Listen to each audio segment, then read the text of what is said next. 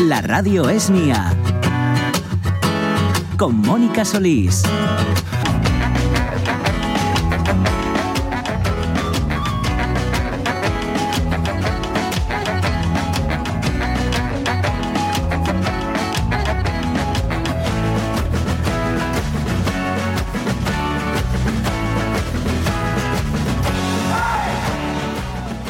8 de la mañana. Saludos, buenos días. ¿Qué tal están?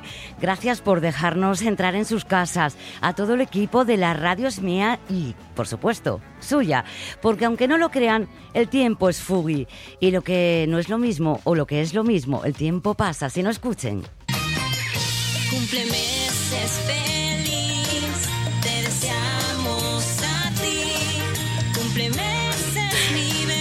Pues aquí estamos bailando y celebrando porque justo hoy, hace un mes, que nos hemos quitado el chupete. Siempre te cuidaré. Habrá juegos y risas y también un pastel. Una nueva andadura de la radio es mía eh, que está al frente, por supuesto, doña Inés Paz. ¿Dónde estás, Inés? ¿Dónde estás? ¿Qué tal? ¿Dónde estás? Felicidades, ¿eh? Gracias. Mira, no, ¿te puedes creer que ayer pensaba en esto del mes y hoy se me había olvidado por completo que ya cumplimos un mes de la nueva era? Ya ves, ya ves. Pasa el tiempo eh, rapidísimo, rapidísimo. Sí, sí, Oye, pues nada, que, hoy tú al frente, Mónica. sí, sí, ya lo sé, ya lo sé, ya lo sé. Aquí estoy. Claro, es que, eh, mira, yo antes de que me invitaran a, esta aventura de la nueva etapa de, de la Radios Mía, ya había ya me había comprometido con otra aventura, eh, que es eh, ser la maestra de ceremonias desde hoy y hasta el viernes del decimosexto encuentro de la Red Estatal de Ciudades Educadoras. Qué bueno. Sí, aquí en Asturias, bueno, me voy a centrar en Gijón porque eh, este año Gijón es la coordinadora de la red estatal de ciudades educadoras, que ya saben que, bueno, y si no lo saben, pues lo cuento yo, ¿no? Que, Gijón forma parte de la Asociación Internacional de Ciudades Educadoras, junto con Avilés y Oviedo en, en lo que es Asturias, pero vamos, estamos hablando de más eh, de 500 ciudades eh, a nivel internacional y aquí en España 236. El caso es que en España esta asociación internacional se organiza a través de la red estatal eso de ciudades educadoras y en este último ejercicio 2022-2023 Gijón ha sido la coordinadora estatal. Entonces hoy digamos ya es como la puesta de largo de el, fin ¿no? de, este año en el que se comprometió más que nunca ¿no? con, con esta carta que firmaron todas las ciudades educadoras y hoy empieza, eh, pues eso, el, el decimosexto encuentro, viene un montón de ciudades y yo voy a estar un poco, pues eso, siendo la maestra de ceremonias, porque oye, había dado mi palabra y eso ya sabes. No, no, eso va, eso va a misa. bueno, nada, aquí vamos a intentar hacer lo que buenamente podamos, eh, te vamos a echar mucho de menos y... yo que os voy a escuchar eh, los ratitos que tengo, voy a escuchar. Cualquier cosa que queráis allá del encuentro, mm, allí me tenéis. Bueno, pues eh, te tomo la palabra porque será importante saber cómo transcurre ese encuentro y sobre todo esas personas que realmente trabajan y y, saben eh, de educación, ¿no? De cómo educar. Eh, te tomo la palabra. Vamos a saludar eh, un segundín, no te vayas, a ah, Jorge. Jorge Alonso, ¿cómo estás? Hola, hola. ¿Cómo estás? Felicidades, compañero. Felicidades. Jolín. Bueno, tú ya llevabas mucho más en la radio mía, pero bueno, te tratamos bien para que te quedes con nosotros, ¿verdad? Claro, sí, sí, sí, sí, sí, perfectamente, ¿Qué va a decir? ¿Qué va a decir? No, bueno, sí, ya lo sé, ya lo sé. Pero bueno, puede decirlo, oye, también, ¿eh? Que nosotros eh, usamos bastante la democracia y la libertad. Así que, así que, falta uno más del equipo. José Rodríguez. Feliz cumplemes a todos. Oh, qué bonito. Sube esa música. Cumplemeses feliz, te deseamos a ti. Cumplemeses, mi bebé. Bueno, pues eh, cada uno a sus deberes o sus quehaceres. Que tengas buena jornada, Inés. Gracias, que lo disfrutéis mucho, Mónica, y tú la primera. Eso, yo, yo la primera, después la segunda y después la tercera. Un besazo a todos, os echo de menos ya. Ya hoy ya lo sé, yo también te quiero, chata. Chao, chao. Cumple meses feliz, te deseamos a ti. Complemento. Pues vamos a empezar como todos los días, porque no se pueden perder las buenas costumbres y nosotros nos vamos a pasar a titulares. Pues deciros que hoy el tema trae mucha cola, pero no porque sea ni bueno ni malo, sino porque vamos a hablar de algo tan importante como la edad. Mi generación empezó a echar de menos los 80 en el 81. por- Una edad muy difícil porque yo digo, ahora mismo, ¿qué somos? ¿Qué somos? ¿Jóvenes? A mí no me cogen el carne joven en ningún lado ya. Pero ojo, el de pensionista tampoco, ¿vale? Porque estamos ahí en la tierra media. ¿eh? La tierra de o planta joven o caballero. No hay nada ahí en medio. Hay que elegir. Pues qué razón, qué razón, qué razón tiene que qué, porque es que eh, es muy bueno y está muy bien traído porque no sé dónde estamos, sobre todo los que ya tenemos cierta edad. Bueno, ya saben que nosotros usamos eh, estas noticias que han salido en prensa, en este caso en el periódico, y vamos a hablar de qué es la edad subjetiva y por qué cada vez nos sentimos más jóvenes de lo que realmente somos. Eh, ¿Realmente nos aporta algún tipo de dato? ¿Es necesario preguntar la edad que tiene la persona que tenemos enfrente? Pues eh, deciros que a veces solo sirve para encasillar a una persona en un modelo predeterminado eh, social y culturalmente. Eh, y así clasificarlo según los atributos eh, de quien interroga, ¿no? Nos fijamos muy bien en cómo viste, cuántas arrugas tiene. Por eso la edad subjetiva, siendo esta lo que viene a ser los años que una persona siente que tiene, determina cómo nos llegamos a sentir y cuál es nuestra respuesta emocional, por así decirlo, ¿no? Un trabajo realizado por el investigador alemán Marcus Westing, perdón, tengo que leerlo porque ya saben usted que a mí los idiomas se me dan un poco reguleras, determina que la edad subjetiva está volviendo cada vez más joven la, la cosa y pertenece más estable a la mediana edad y a los adultos mayores de hoy. Quiero decirte, los que son jóvenes, para nada se preocupan de la edad que tienen, pero sí los mayores empezamos a sentirnos pues más jóvenes, aunque nos duelan las rodillas.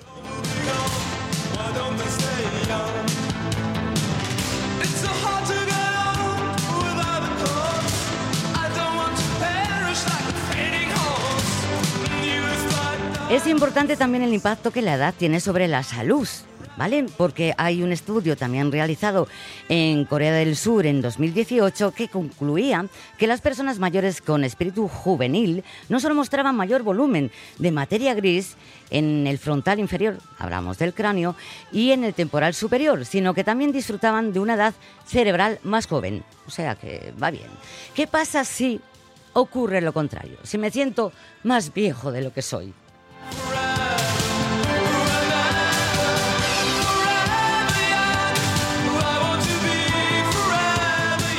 Debemos no pensar que el envejecimiento eh, sea una limitación para seguir marcándonos eh, esas metas, ¿no? Nuevas etapas, eh, ser más felices, buscar nuevos retos, sacar partido a nuestra experiencia, que también es un grado.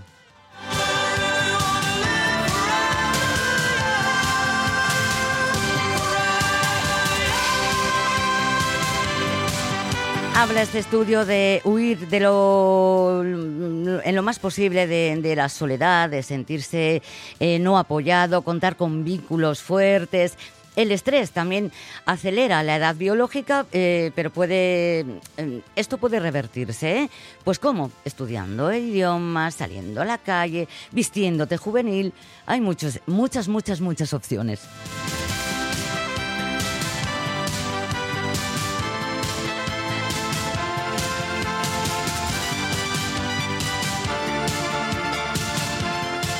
Bueno, pues esta es la noticia planteada hoy. La pregunta que también le hacemos a ustedes en nuestras redes sociales a través del 606. Uy, qué lejos tengo el teléfono. 606 92 07 92. ¿Lo he dicho bien, José?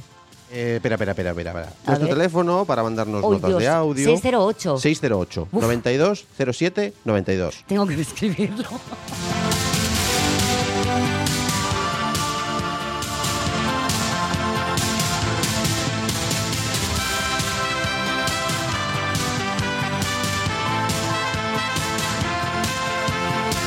Ahora sí que lo repito otra vez, 608 9207 92 eh, las redes sociales Facebook y Instagram, o Instagram mejor dicho. Pero, quienes mejores nos pueden aclarar qué edades tienen, cómo se sienten, cómo lo viven, son nuestros opinantes. Los opinantes. Para ello podemos hacerlo de diversas maneras. Podemos crear un diálogo y crearlo con un amigo para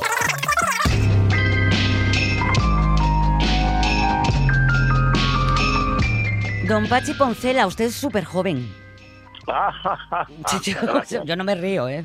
No, no, yo sí. No, no, que no, que, que, que- a ver, vamos a ver, por usted no ha pasado mm, ningún año. No, no ha pasado, se quedaron todos. O sea, si hubieran pasado, ¿sabes? Si entran y salen por otro lado, como las cosas que digo hoy al mi fío, que entran por una oreja salen por otra, Ya. vale, pero es que se quedaron todos, se quedaron todos uno detrás de otro, Mónica Solís, y los tengo todos encima. A ver, yo toca, por fin me llamáis para un tema del que puedo opinar y, y puedo hablar con conocimiento de causa y tengo algo que decir. Eh, Siempre tienes algo que decir, no digas eso. bueno, pero las otras cosas me las invento, estas son basadas en hechos reales. A ver, yo es que eh, hay una cosa que es completamente cierta que yo ya comprobé hace mucho tiempo, que es que yo nací viejo. Es decir, yo no fui, yo no fui una persona joven, creo que, que nunca. Calla, oh. Porque es- verás, es que estoy un poco eh, a medias entre dos generaciones, entre la generación que inventó el ocio, es decir, que creó el ocio, Sí. claro, porque con el ocio nace la juventud, esto lo hemos hablado más de una vez, y la otra generación, que era la que llevaba cuando iban a estudiar el bachillerato y hacían preu, que iban Mm. con corbata al colegio, pues tú has visto fotos de esas, ¿no? Sí, fotos sí, de estas vaya. antiguas de los 40, 50, que iban con corbata, bueno, Correcto. corbata los paisanos, los mujeres no, bueno, en cualquier caso, yo estoy a medias entre ambas generaciones, entonces, yo empecé a trabajar muy joven, yo el primer curro que tuve fue con 18 años, que era de, de cargando bultos en el campo, reponiendo estanterías y tal. Con lo cual, si empiezas a trabajar a los 18 años y, y- e ininterrumpidamente hasta los 53 estás currando, hay una parte de tu juventud que no has tenido. Por ejemplo, yo fui a la facultad, pero fui 10 minutos. Si hubiera ido más tiempo a la facultad, ¿sabes? O te- pero, pero, pero bueno, de- por lo menos fuiste. Hay gente Fui. que va al gimnasio y queda en la puerta. O sea que, o sea que, no sé, bueno, no sé qué es peor, si ir a la universidad o al Mira, gimnasio. en este caso, la universidad sí que pasó por mí, pero pasó de largo, ¿sabes? De esto que, que iba al revés de los años. Entonces, si yo hubiera tenido ciertos caldos de cultivo, pues eso, ir a la universidad, viajar al extranjero, eh, salir en pandilla, hacer determinadas cosas, Hmm. seguramente hubiera tenido una juventud como la del resto de las personas Ya, de mi edad. ya. Pero yo soy de vocación viejo, es decir, yo soy viejo primerizo, yo, yo soy viejo ya de... de- Eres de primero de, de Viejo, de primero de... De prim- primero de viejo, en primero de. Viejo. Sí, sí, ¿Y me pasa a mí, ¿eh? ¿Sabes? hay? Sí, ¿ves? Mm. Sabíalo yo, sabía yo que no era el único. No, no, no. Me pasa a mí, pero más que nada por lo que decía un poco que qué, ¿no? Que estamos ahí en tierra de nadie. Mm, Sí. Ni, ni somos eh, jóvenes, ni somos eh, para ser pensionistas. O sea, estamos en Claro, medio, que claro. es bastante ridículo porque yo no sé si también a nuestra invitada de ahora, que es eh, Tete Balseiro, em, eh, vamos a ver, mm, ¿te ha pasado esto de estar en la cola del supermercado y que te digan señora? Y yo, yo personalmente miro para atrás. ¿Quién será la señora? Ya, y soy yo, hablando, soy yo. claro, Esa, claro. eh, Tete, buenos días. Bueno, yo estoy aquí flipando, pero a ver, primero de bien, yo, yo- a ver, una cosa, primero de bien, bueno, deciros que me gusta mucho, pero yo yo nunca fui vieja, querido Pachi, ¿eh? Ah, ¿no? ni lo soy, ni lo Bueno, soy. muy bien. ¿eh? Pero está Ni muy lo bien. soy. Si me veis ayer bailando en mi Verás. primero, en mi primero de baile, Sí. ¿Te has, te has apuntado clases de baile? Bueno, yo ya fui hace muchísimos años, pero bueno, yo como Pachi, eh, la carrera pasó pasó por mí. eh, Ya, y no te pero- diste cuenta. ¿eh? Eh, no, pero, pero muchos sabes, años. pero, pero Dime, Tete, dime. tú sabes, tú- buenos días, eh, por cierto. Oye, tú sabes que eso, eso de ir a baile está estupendamente bien. Lo que pasa que no es verte el día del baile, sino el día después. El día después de haber ido al baile. Lo del ¿cómo gimnasio, estás? lo que yo ¿Qué os digo. duele? Claro, gimnasio. ¿Qué te duele? O sea, ¿qué no te duele al día siguiente? Di la verdad. No, pues yo estoy estupenda, estoy estupenda. Y que Sí. ya te digo que yo... Ya, pero sí, te tomaste un paracetamol. ¿eh? Me voy a tomar un, tomé un vino. Un paracetamol. vino. Un vino confesable. Claro, Un claro, vino pero es que eso, el, el- vino, claro. el vino mm, hace de paracetamol. Oh, Sí. bueno, sí, bueno, y si tomes mal ya se me duerme los dedinos y haces plie, relevé, relevé, plie, bueno, haces lo de todo. Oye, Todo. ¿qué os digo yo? A ver, pero bueno, sois primero de viejos, pero oye, Sí. eso no, no lo creo de vosotros. Que digo, fácil. digo que sí. Mira, hay vari- varios indicios. Hay un indicio fundamental, pero de viejo ya, a mí, de guaje, gustábenme lo que yo llamo los, los caramelos de viejo. Los de anís, los de anís, Los aquellos de anís. sí, correcto. ¿ves? Es que sal- de anís y Pachi, somos iguales. Bueno, estamos, somos almas gemelas. estoy aquí. No, no, no, no. Y los No tofes, Y los caramelos de- del, del caserío, estos con piñones. Ay, no, eso, Este- ¿sabe lo que hacía yo? Chupábalos. Sí. Y cuando llegaba el tema de los piñones, Bueno, soltábalos. O sea, No, zufu, gusta. zufu. O sea, ¿Sabéis escupía, que- vamos. Sabéis que esta semana en Gijón va a haber algo de, va a haber una presentación de poesía erótica. No digo bolo porque como lo de chupábamos, lo metíamos, no sé cuánto. Bueno, a ver, son las 11 y 23, pero- estamos pero- hablando de caramelos. ¿Dónde te fuiste tú? Ese vino, sí, ese vino sí, continúa en, tu- en ti. Continúa en ti el vino. Este vino continúa en mí, pero a ver, de ellos nada, no sé si ellos saben yo, cuando cuando tú lo comes, tú decís, Mónica, cuando dicen, señora, por favor, en una cola, yo no yo conmigo.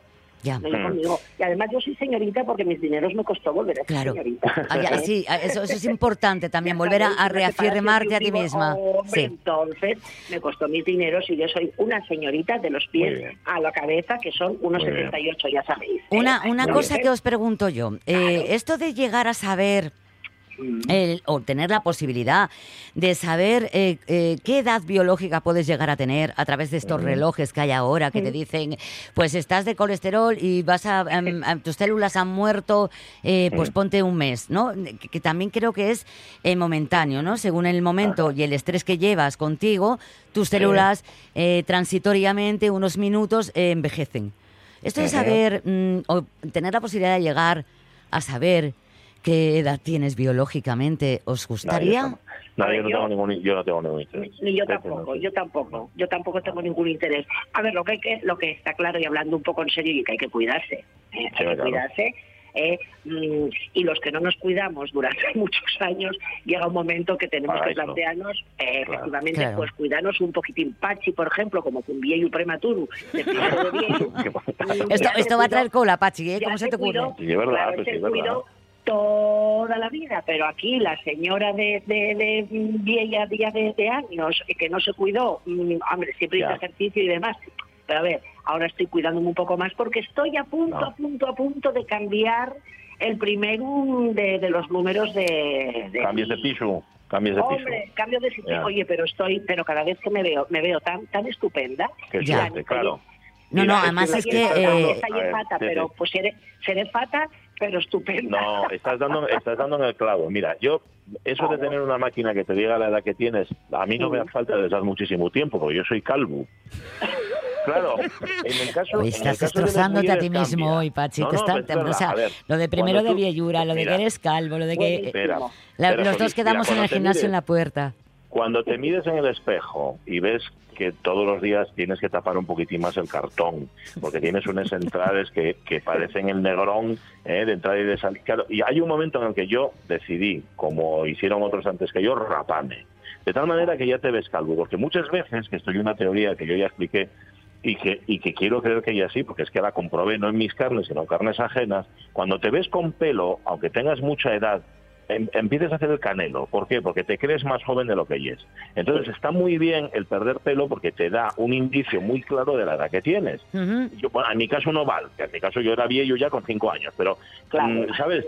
Para las personas normales, los que no son como yo, para esas personas, ver cómo se van quedando calvos. Y luego hay una cosa que también ayuda mucho. Oye, vas quedándote calvo, pero como dijo Juan Pastor, nuestro muy querido Juan Pastor, a partir de esa edad en la que empiezas a quedarte calvo, compres una sudadera con capucha, compres unos guantes, compres de varios colores, desde una roja, otra azul, otra verde, y vas con sudadera con capucha. Y entonces pareces más joven de lo que es. En el momento en el que tienes que poner la capucha, ponesla y cuando no, quítesla. Pero son dos cosas importantes. Ves en el espejo y ver cuánto pelo pierdes y luego cuando veas, busques la compensación, cuando veas que, te, que envejeces, mm, la compensación del otro, de comprarte la sudadera. Mano de santo, ¿eh? Eh, Pachi, Tete, sé. eh, eh, esto de, dejarlo. de dormir... No, nada, Ah, nos, queda, nos quedan tres... apuntar- Puedo apuntar una cosita. Dime, dime, ¿eh? dime. Bueno, vosotros los paisanos calvos, les mujeres empeñadas en tener el mismo tipo de cuando tenían O la 18 misma talla, bueno, o la bueno. misma talla. Una locura. Imposible. Eso ya Una es locura. imposible. Y además eso con las redes sociales veslo mucho. ¿Por qué Oh. entonces ponen los morros estos? A mí parece muy bien. Yo estoy No. a favor completamente de todas las cirugías que se quiera hacer cualquiera. Sí. No me- me- yo, vamos, porque no tengo perra, sino una liposucción de arriba abajo. ¿Queréis que os, ¿Qué queréis que os Además, Yo conozco lo- una que se hizo una liposucción y, y uno, una parte de la parte de arriba le quedaron arriba de la frente, en plan espinillas. O sea que te, eh, no, No, sé, no, digo- no sé yo, cuerpo, no sé yo. No, no, mi cara está perfectamente Sí, vale. remodelada y, y, y, y- y tal. No, pero no, en serio. O sea, Cuidado, ¿cómo cuidado. Esas postures, esas postures, meter la barriga, tal, no sé qué. Mire, eh, con lo guapo que lle, eh, ahora con las redes sociales, hacer vídeos y hacer cosas, yo que ya sabéis que soy muy fan de, de subir cosas que, que hago, coño, con arrugues y, y, y Claro, despeinada. Y, claro. y con, con la barra de labios medio, medio, medio em, corrida para un lado. Bueno, a ver, vamos a ver, pero tampoco dramaticemos. O sea, las hay que realmente sí que. Es que estás dramatizando muchísimo, Tete. Vamos a ver. eh, mm, que todas estamos a favor, a favor que hombres y mujeres, eh, o todos, mejor dicho, eh, estamos a favor que cada uno haga con su cuerpo lo que quiera. Está claro. Claro. Pero las hay que están muy cuidadas y muy, en fin, y que han quedado estupendas y maravillosas. Que sí, que sí. Vamos. Que sí, pero que te quiero decir que, que, que, a ver, que estamos estupendos y maravillosos, pero tenemos, y estoy con Pachi, que tenemos la edad que tenemos. Y además, el cumplir años es cumplir vida. Vida. Cuantos más Sí. años cumplas, Claro. más vives, Claro. más vivís. Sí. Eso de quitarte años. Hay que No, intentar, hay que intentar estar sanos y dormir bien. ¿Cómo veis las dos cosas? Esas cosas son fundamentales. Yo, no obstante, cuando queráis ver los estragos que puede hacer eso de la imagen, eso, o sea, eso de cuidar la imagen, de Sí. tener, como decía Tete, el mismo aspecto cuando teníais 30. que Ay, la inteligencia 50. artificial, verás. No, compráis una mm, el Ola y miráis las fotos de la reina y veréis los estragos que puede hacer esa, esa obsesión. No lo hagáis, no lo hagáis en vuestras casas, queridas. Bueno, la, la cuestión, el tema de hoy, la edad, que está bien sentirse joven, aunque no lo seamos, ¿verdad? Muy bien. Bueno, sí, lo que pasa es que es el premio, es el premio de consolación, ¿eh? También te digo. Sí, es un poco, a ver, el decir, el decir, no, es que yo no soy joven, pero de espíritu me siento joven, y es premio de consolación. O sea, hay cosas Sí. que ya, les rodillas mías, como tú decías antes, Mónica, les rodillas ya son también un buen termómetro, ¿eh? y las mías ya no aguantan. Buah, las rodillas y, y luego las mujeres tenemos también un problema enorme. Uh, gordísimo, ¿eh, Que, Mónica? que Uh, empieza la década de los mm, 50 por, por dar una edad y se nos fastidia todo porque de repente no sabes en qué eh, en la tierra media estamos en la tierra eh, es que es, que, mm, es bastante bastante Yo, pero pregúntame, pregúntame cuántas veces me levanto todas las noches. Pero bueno, vamos a dejarlo ahí. No, no me lo preguntes. No me lo preguntes, igual A no me ver, ¿eh? que ya, No, no eh, quiero. mira, de verdad que yo hoy yo mm, sabía que te iba a gustar el tema, pero que te estás, estás dejándote fatal a ti mismo. Bueno, pero así compañero. luego me ven en persona y tal, pues no es tan mal. Es una estrategia. La última pregunta, que ya os tengo que Venga. decir adiós. Eh, ¿Soléis eh, eh, escuchar eso? Oye, pues aparentas menos. ¿Qué sentís cuando os dicen eso? A mí dame, dame una rabia. Yo miro mal. Yo, ¿Sabes lo que pasa? Que yo ya no tengo filtro, ¿eh? por eso, por la edad. ¿eh? Que además nunca a lo vosotros tuviste, también. Tete, por Dios. No engañes a nadie tampoco, ¿verdad? Yo nunca lo tuve, pero ahora menos. Imagínate cómo yo la cuestión. Ah, sí, horrible. Con la boca abierta y debo de seguir con ella Y, todavía. y, porque- pregunta, y si os preguntan la edad, decís la verdad. O yo sí, Sí, por sí, sí, supuesto. ¿Qué, ti- qué edad tienes, Pachi? 53. Y tú, eh, Tete, 59. perfectos estamos los tres. Claro, Yo- estupendo. Hombre. ¿Sabéis que mi madre, sabéis que mi madre se ponía años? Mi madre no se los quitaba, se los ponía. Yo a mi madre la conocí con 50 años desde que tenía 40. Eh, Os lo digo completamente en serio. No sé por qué lo hacía, igual por eso que hablábamos antes, porque luego dice, ah, pues pareces más joven de lo que ella es. Igual era por eso. Me no lo sé. muero de la risa con ponía. ella. Mi madre hacía eso, sí, sí, sí. no sé, no. Bueno, bueno. Chicos, bueno. que se os quiere, que gracias, ¿eh? Mucho. ¿Nos habéis felicitado que estamos de mes? Eh, ah, que cumplís un mes ya. Claro. Ay, pues mira, ¿no? ¿cómo pasa el tiempo? Oye, felicidades. ¿eh? Sí. Feliz mes. ¿Qué pasa? ¿Que hicisteis, hicisteis sin vacaciones? Quedaste tú sola, Mónica. Que dando aquí mar- vacaciones. marchó todo el mundo. Escucha, hay que tomar un vino. Eso está un- hecho. Uno, uno por un mes. Pagas, Claro. pagas tú, pagas tú, guapa. Pago yo. Venga. Pago yo que soy rica. Pachi Poncela, Tete Balsero, mil gracias, un besote. Besos. Gracias. Adiós. Hasta luego, Tete. Adiós, Mónica. Adiós. pa-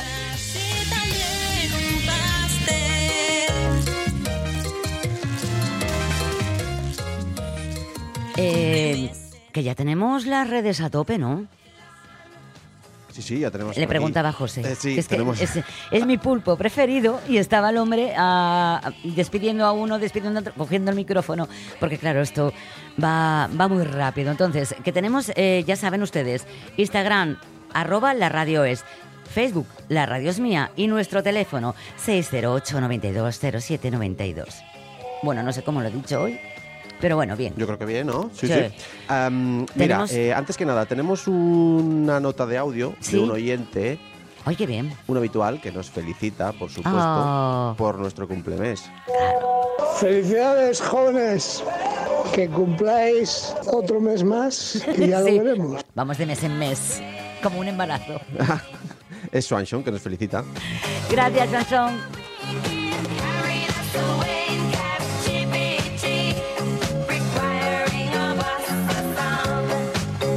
Bueno, recordamos la pregunta que os hacíamos en redes sociales. Eh, ¿Alguna vez habéis o mm, alguna vez te han dicho que aparentas menos edad, que la qué es la edad subjetiva y por qué cada vez nos sentimos más jóvenes de lo que realmente somos? ¿Eres de los que dices tu edad cronológica? ¿La edad es física o mental? Unas cuantas preguntas. Ya sabéis que nos interesa muchísimo vuestra opinión, que iremos leyendo al... al... ¡Ah, ya! Sí, sí. Venga, te- pues leemos. tenemos- venga, vamos a leer alguno. Sí. Eh, leemos a Silvino Vázquez en Facebook. Venga. Que dice que yo no oculto la edad, lo veo una tontería. Y si me dicen alguna vez que para mi edad me sobra el pendiente, la forma de vestirme, el peinado, pero me la trae floja. Lo que me digan o piense, ande yo caliente, que cada uno ande como le gusta y que tenga la edad que quiera. Este país de panderetas sigue oliendo a rancio y a carqueiro de tiempos pasados. Tienen que leer más. Bueno, siente, que paséis buen programa, se os quiere. Gracias. Vamos a leer dos en Instagram. Eh, em, Noemí Dance nos dice, hola, feliz cumplemes. Y Abel Ibánez eh, Álvarez nos dice, hola, enhorabuena por el programa. En relación a la pregunta, pienso que es algo mental. Si tienes algún desequilibrio, esto te va a afectar físicamente, también eh, reflejando un deterioro. Me imagino que se referiría al colesterol, diabetes y enfermedades que realmente son y que afectan a nuestro organismo de, de manera severa. Si la cabeza la tienes en buen estado y sonríe, vas a reflejar luz y alegría. Un saludo, pues nos quedamos con eso, con la luz y con la alegría.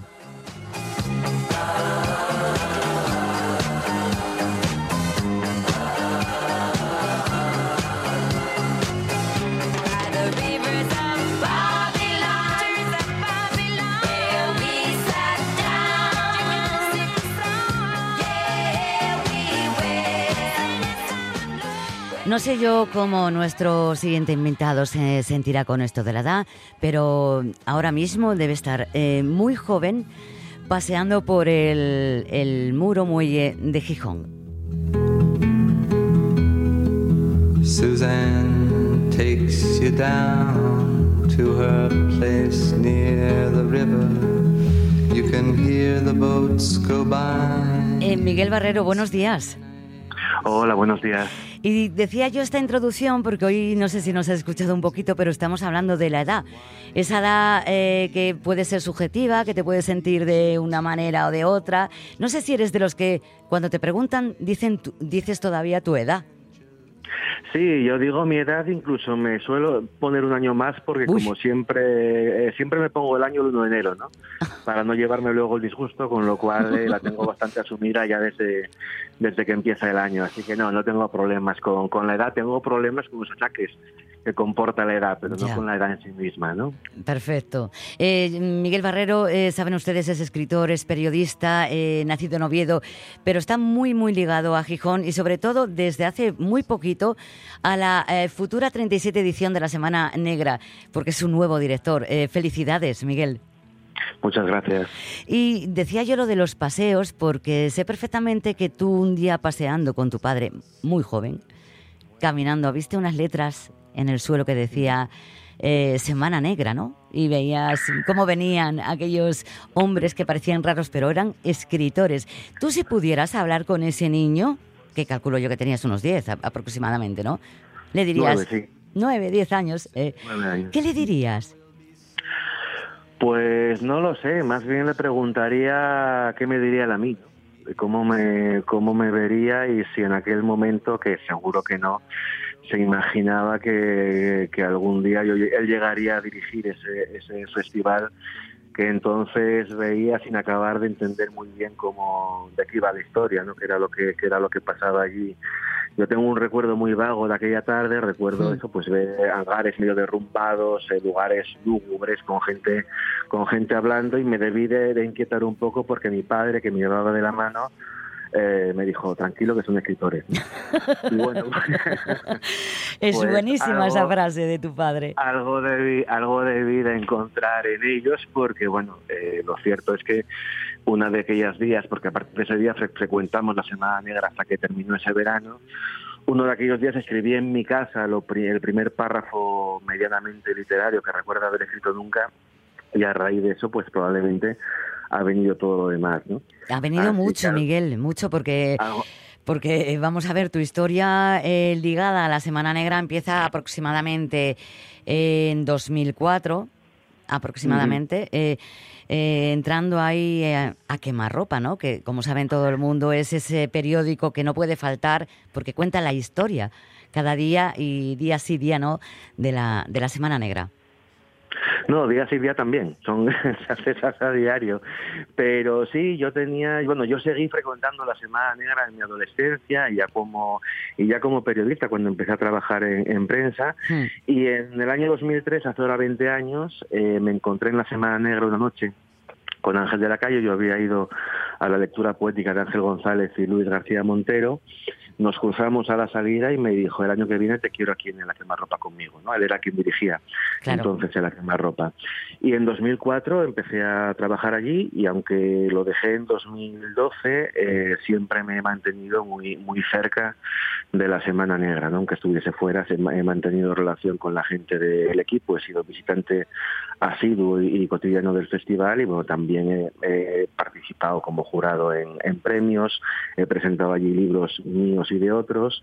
He recomendado autores o libros que, yo leía que me parecían eh, que podían interesar, así que bueno, la relación ha sido intensa, estrecha y, y prolongada en estos 20 años. Por eso decía yo que, que has nacido en Oviedo, pero estás muy ligado a, a Gijón, a la Semana Negra, a la historia, porque eh, no sé si recordarán nuestro- nuestros oyentes que el Ministerio de Cultura ha concedido a la Semana Negra eh, eh, pues, eh, esa medalla de oro al mérito de las bellas artes, porque es un, un bello arte, ¿no?, para la ciudad, la Semana Negra. Es un eh, bello arte para la ciudad eh, porque bueno es una es una celebración que ya es tradicional en la ciudad. Yo creo que con 37 años de historia se puede hablar ya de, de tradición y es una, un festival que fue pionero en España, eh, que seguramente fue hasta pionero en, si no en todo el mundo, en buena parte de- del mundo por su apuesta por conjugar eh, la literatura con otras formas de, de cultura, entendiendo la cultura en su acepción más, más amplia, ¿no?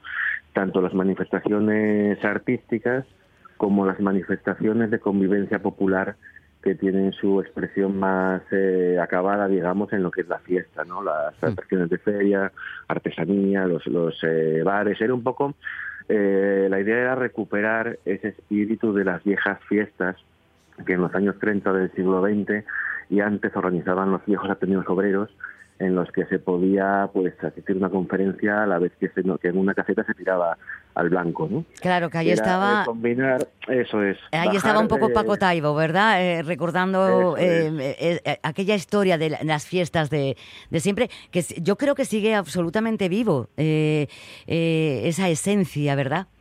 De la Semana Negra. Hombre, de los inicios. Ha mejorado, se ha revolucionado. eh, por ejemplo, mejor- Mm. No, la mejor la mejor prueba de que sigue funcionando es la gente que acude en masa todos los años al recinto, ¿no? Y que y que llena tanto la parte más lúdica, digamos, las atracciones o los bares como la parte cultural. Eh, yo no he visto en Gijón muchas presentaciones, vamos, ninguna que recaben tanta gente como Hmm. como recaban las de la Semana Negra. Bueno, esta edición pasada la gente estaba hasta fuera de, de- de la, del todo preparado para las presentaciones. Eh, fue exagerada eh, eh, el éxito que tuvo esta Semana Negra pasada.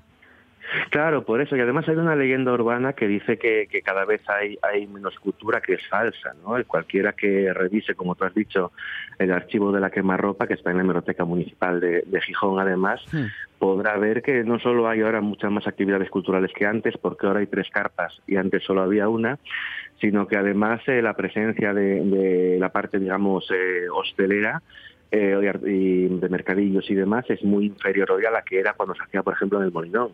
Claro. O sea que hay un, hay un cierto tópico que, que está muy, muy asentado, pero que no responde a la, a la verdad y la, la amplitud de la propuesta cultural de la Semana Negra se pone de manifiesto en que no solo se ciña la novela negra, sino que abarca más géneros literarios, literarios y también muchas más formas de expresión cultural, el cine, eh, la Mm. música, el teatro, etcétera, ¿no? Ya. Eh, sé que te acabas de incorporar. eh, eh, ha sido pues eh, una despedida de Ángel porque ya llevaba muchos años y se jubiló, por así decirlo. Mm. Coges tú el testigo. ¿Has pensado algo, Yana? ¿Cómo va a ser esta, este próximo verano, la Semana Negra?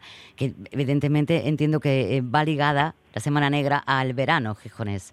¿Has pensado ya algo? Sí, tengo alguna idea que no he empezado todavía a concretar porque es muy pronto y porque, bueno, eh, todavía está sin cerrar desde el punto de vista eh, formal o administrativo la edición la edición pasada, pero bueno, todavía no he tomado más decisión que la de abrir un grupo de WhatsApp para comunicarme de manera eh, fluida con el, con el equipo. Así que, bueno, las ideas que tengo se verá si van fructificando en los próximos meses. Bueno, pero, pero estás animado. Porque para ti, ¿qué, Sí, claro, supo- para ti qué supone esto, Miguel?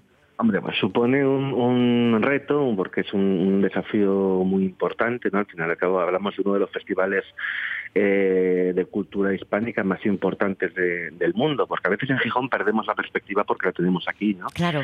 Pero yo he recibido muchas muchas felicitaciones de gente de fuera de Asturias, de fuera de España e incluso de fuera de Europa, ¿no?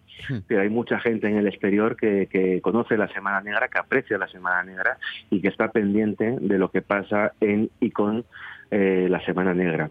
Así que por otra por una por esa parte es un gran desafío. Por otra parte es una gran alegría y un cierto orgullo que hayan confiado en mí para ser el depositario de este legado inmenso que han, que han dejado Taigo y, y- y Ángel.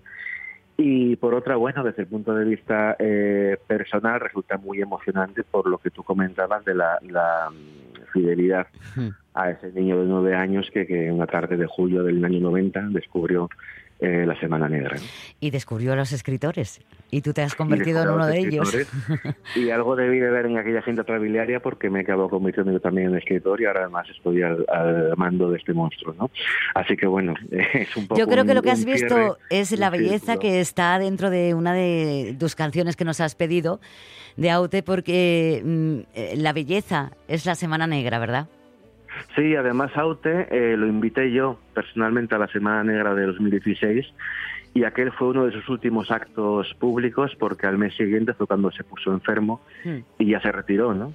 Así que también eh, la Semana Negra va muy ligada a la última vez que, que estuve, que charlé eh, con Aute, que por cierto se fue de aquí encantado y tenía, eh, así me lo manifestó, la intención de volver eh, en cuanto lo invitáramos otra vez, ¿no? Ya no pudo ser, así que bueno, esta canción es una forma, es un modo de traerlo otra vez a la Semana Negra, aunque sea de esta forma. Pues eh, está Aute con nosotros, estás eh, tú, Miguel, y nos quedamos contigo, ¿te parece? Estamos encantados de que formes parte ya de la- lo que es uno de, lo- de los eventos más importantes de- del verano gijonés, esa Semana Negra. Bienvenido. Un placer, muchas gracias. Y me hablaron de futuros fraternales solidarios, donde todo lo falsario acabaría en el pilón.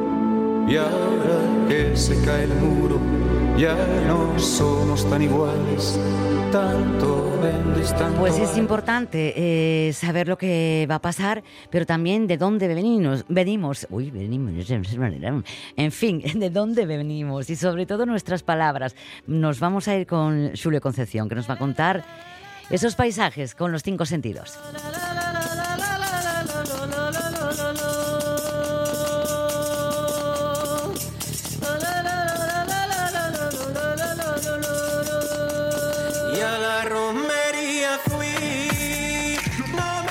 Pues nos vamos a ver el mundo a través de los ojos de Julio Concepción. Eh, buen día.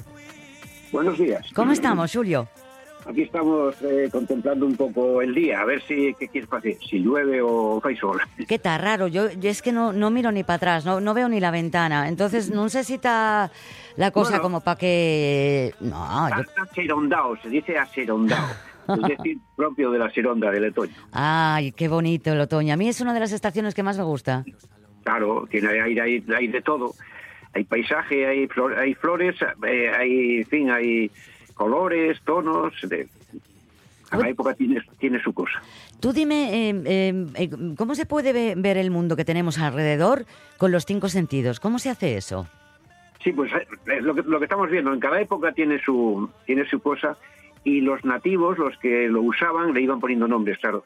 Entonces tenemos, eh, lo que pasa que el, el- el paisaje no tiene un letrerín, que lo bueno es que cuando vas pasando por un sitio tuviera un letrerín para que te vaya diciendo eh, lo que era cada cosa. A veces sí, los, los mapas mayores eh, el- nos los ponen, nos los dan, eh, hay también hoy todo el sistema digital, páginas web, que van poniendo, mm, pormenorizando esos nombres que, claro, van desapareciendo. Van desapareciendo porque los paisanos, eh, que son los que tienen las paisanas, los nombres de los pueblos, Hmm. si se van, nos dejan sin ese paisaje. Bueno, pues empezamos con un sentido, empezamos con la vista, ¿te parece? ¿Qué es lo que vemos que no, no nos damos cuenta que forma parte de nuestra toponimia? Claro, la vista era lo que más de- debiera de, im- vamos, impresionar y lo más fácil de señalar.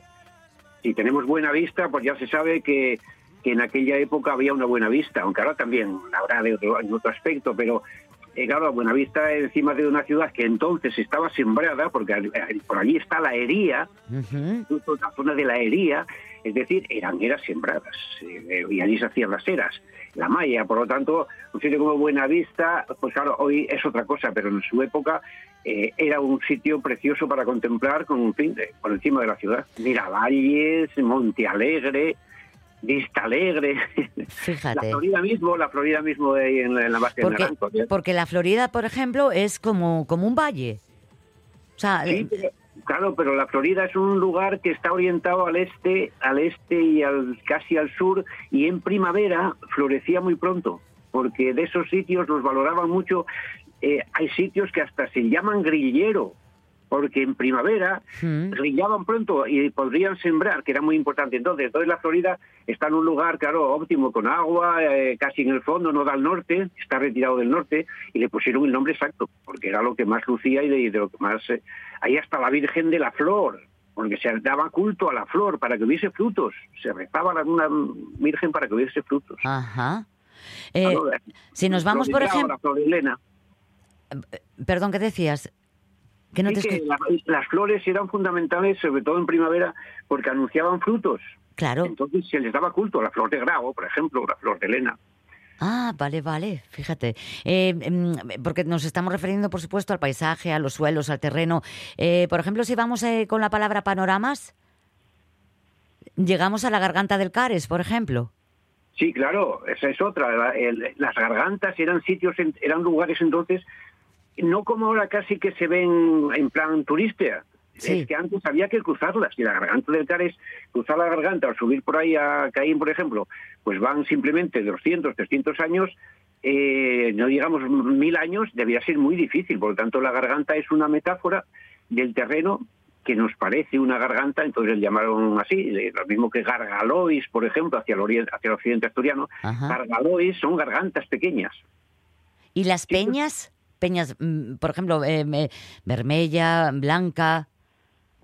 Sí, esa es otra, claro. Las bermejas, la bermella de color, en fin, rojizo intenso, también eran, eran muy importantes porque ahí buscaban un tipo de material o de mineral para las construcciones y anunciaban hierro, que esa era otra. Las bermellas, las bermejas son ese lugares de hierro.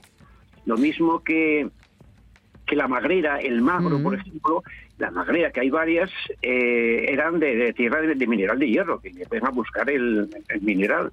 Y bueno, y también por el peligro que suponen, porque un, un sitio que se llama la, la Magrera, que a mí me tocó pasarlo en, en Somiedo con unos cuantos guajes ahí de excursión, que cogen los rayos y es peligrosísimo, porque atraen los rayos. Hay que huir de esos sitios cuando hay cuando hay tormentas, porque caen rayos, porque hay hierros. Entonces todo estaba señalado con una función. Fíjate, qué curioso. Eh, Nos vamos al gusto. Vamos Pues sí. a, a- ver el sabor del paisaje. Por ejemplo, es muy importante, eh, todos cuando vamos por el campo vemos pues los frutos eh, silvestres, los frutales, eh, eh, los ajos, las plantas, incluso los peces. Todo esto está asociado eh, a cómo se llaman esas, esos lugares, ¿no? La, la toponimia. Por ejemplo, Blimea.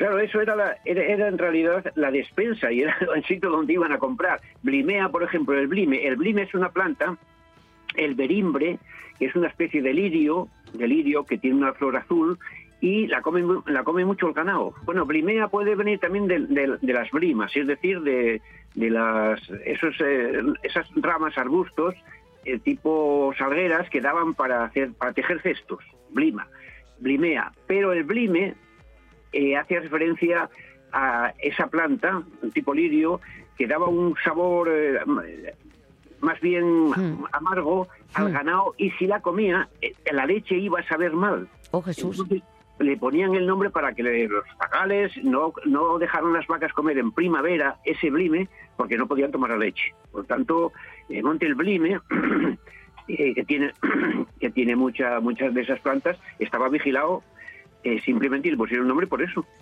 Vale.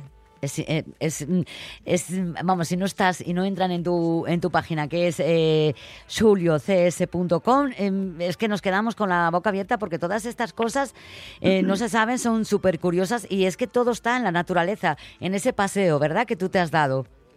Sí, es un lenguaje precioso, lenguaje de, de la naturaleza, lenguaje de... Claro, eh, ya es milenario en parte, porque muchos nombres son incluso prerromanos, ya empezaron a poner nombres a las cosas. Pero claro, a partir de, sobre todo de la Edad Media, donde empezaron a usar las a usar el paisaje para, para comer, sobre todo para comer, peñamiel, ¿por qué va a ser peñamiel? ¿Dónde iban a buscar la miel, no? Por lo tanto, el paisaje, si vamos leyendo, no se aburre nadie, una palabra, no se aburre nadie. Sobre todo si preguntamos a los paisanos y los paisanos de los pueblos, tenemos ahí un diccionario abierto, precioso para... Y fácil, muchas veces es fácil, otras veces, bueno, los nombres hay más difíciles, claro, creas. Porque, eh, Julio, está claro que quien más sabe de, de esto es la gente de los pueblos. Sobre todo eh, esa tradición oral, ¿no? De contarte las cosas y cómo te las cuentan. Porque ell- no solamente te dicen esto llamas así, sino esto llamas así por esto, por esto y por esto otro. No, ellos te lo explican, claro. Claro. Un, friero, un friero que se llama el friero, que se llama la fuente fría, o que te lo dicen. Antes aquí se ponía la leche a enfriar, porque no había neveras.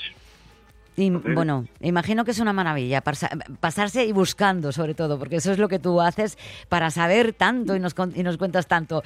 Mira, te- yo te emplazo la semana que viene a seguir con el tacto en los siguientes sentidos, porque se nos echa el tiempo encima. ¿Te parece, Julio? Vale. Nos quedamos en el tacto. eh, Nos la sem- quedamos ahí. Ay, ay. Bueno, pues que tengas buena semana, Julio. Igualmente. hombre. Un beso, Igualmente. gracias.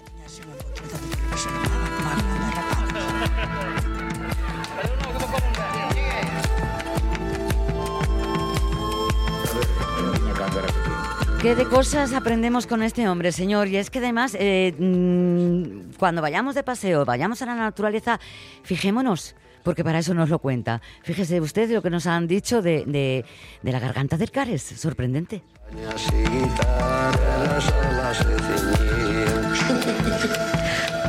José, que tenemos esto que arde, ¿verdad? No me refiero al estudio, me refiero No, a las redes a sociales. las redes sociales. Tenemos muchos comentarios en Facebook. Sí. Si quieres podemos eh, leer alguno. Perfecto. ¿Y si no te, te leo yo de, de Instagram primero? Venga, perfecto. Venga, perfecto. Seguimos, eh, eh, saludamos a Chris Crash Crash. Hola, personalmente creo que puedes tener una mente de 20 años y un cuerpo de 60 y viceversa. Lo ideal supongo que sea que te sientas mental y físicamente igual, pero ja, ja, ja. Un saludo, nos dice. ¿Será que me habré hecho mayor? Que algo nuevo ha tocado este botón. Vamos con Facebook. ¿A dónde nos habíamos quedado, eh, Mónica? Eh, Eh, ¿Roberto Cañal lo habíamos leído? Yo creo que no. Pues vamos con él. Roberto si no Cañal. repetimos y no pasa nada, ¿eh? Vamos con él. Venga. Dice Roberto, de chavalete entraba a ver películas de mayores de 18 con 16 y sin pedirme el carné. Güey, que tengo 61, dicen que aparento 10 menos. Será cosa de hacer deporte y trabajar todo lo que puedo. Para mí, con 40 voy serviu, porque no son los del carné, son los de la cabeza, de caún, y yo en un paso de 40 de shuru. ¿Oyistis? Me parece muy bien. Yo hay días que tengo 20 y hay días que tengo 80. claro.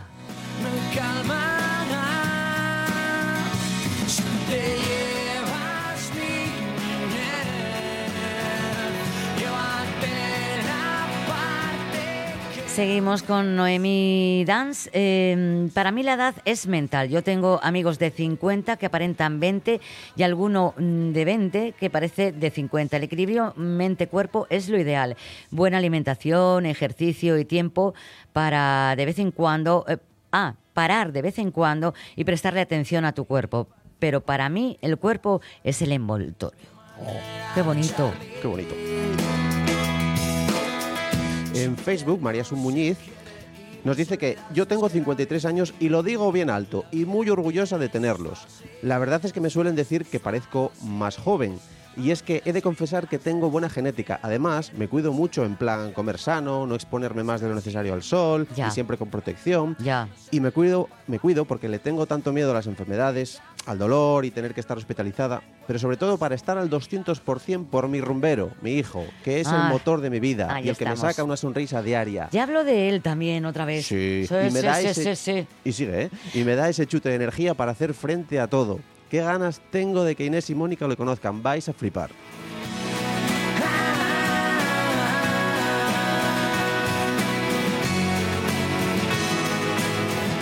Pues deciros que yo no he hablado hoy todavía, me parece que de él, pero también mi hijo me, me estimula suficiente como para, bueno, sentirte mayor comparada con él, pero no, no, tener- no dejar de tener esa resistencia y tirar para, para adelante, aunque a veces el sofá me llama.